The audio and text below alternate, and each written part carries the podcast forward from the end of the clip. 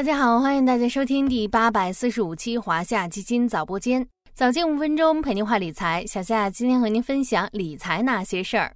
四千亿，这是个什么概念？按照一万元一厘米厚来算，四千亿元相当于四十万米，相当于四十五个珠穆朗玛峰的高度。一张百元大钞长十五点五厘米，四千亿也就是四十亿张百元大钞，连起来可绕赤道十五圈还要多。假设小夏从出生起就每天都中一千万彩票，要持续中到一百零九点六岁才能中够四千亿。就在最近，平安湖北发布通告，金门警方成功侦破一起跨境虚拟货币洗钱案，涉案流水金额高达四千亿元，涉案人员逾五万人。该案也成为全国首例经法院判决没收的虚拟货币第一案。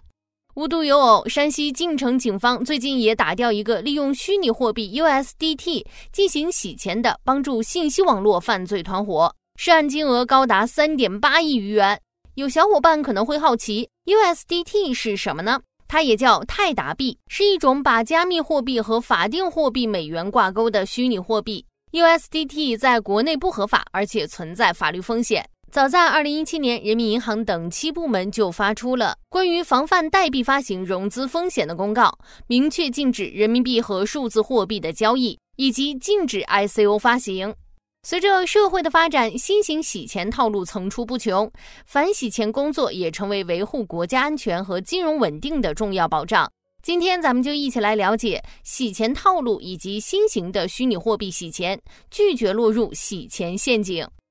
小夏之前跟大家科普过洗钱的主要手法及类型，比如自卖自买式洗钱、化整为零存款洗钱、信用卡洗钱。而就在这短短的一两年时间里，虚拟货币已经成为新型洗钱的重要渠道。这几年对相关新闻比较关注的小伙伴，应该都能说出几种虚拟货币的类型，比如比特币、以太币、亚欧币、泰达币、珍宝币、百川币、马克币、暗黑币等等。而利用虚拟货币进行跨境兑换，再把犯罪所得和收益转换成境外法定货币或者财产，这就是虚拟货币洗钱。举个例子，张三通过不法手段获得一笔黑钱，在论坛中找到了一名比特币矿工李四，于是将这笔钱全部转账给李四。李四在抽取了佣金之后，再把剩下的黑钱换成比特币密钥，并告诉张三。后者取得密钥后，在境外兑换使用，这就是典型的虚拟货币洗钱。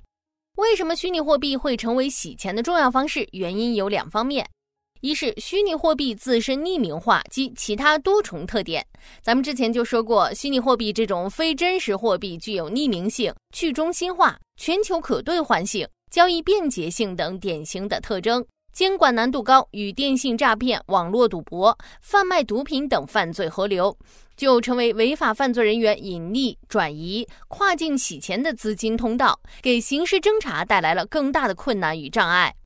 二是虚拟货币往往和一夜暴富、造富神话这类故事联系在一起，一些不法分子利用大家的投机心理，用虚拟货币是近十年最大的风口这种言论为诱饵。招募众多人员注册匿名地址，为他们洗钱提供便利，之后付给上游犯罪集团的金主。就像刚刚故事中的张三和矿工李四一样，无数个李四把脏钱兑换成虚拟货币，张三再把虚拟货币兑换成人民币。被招募的兼职人员心存侥幸，殊不知法网恢恢，疏而不漏。虽然虚拟货币具有匿名性的特点，但交易记录还是会保存在区块链上，而执法部门已经具备相应的技术能力，能够追踪到违法交易链条。再高明的犯罪，最终也难逃法律的制裁。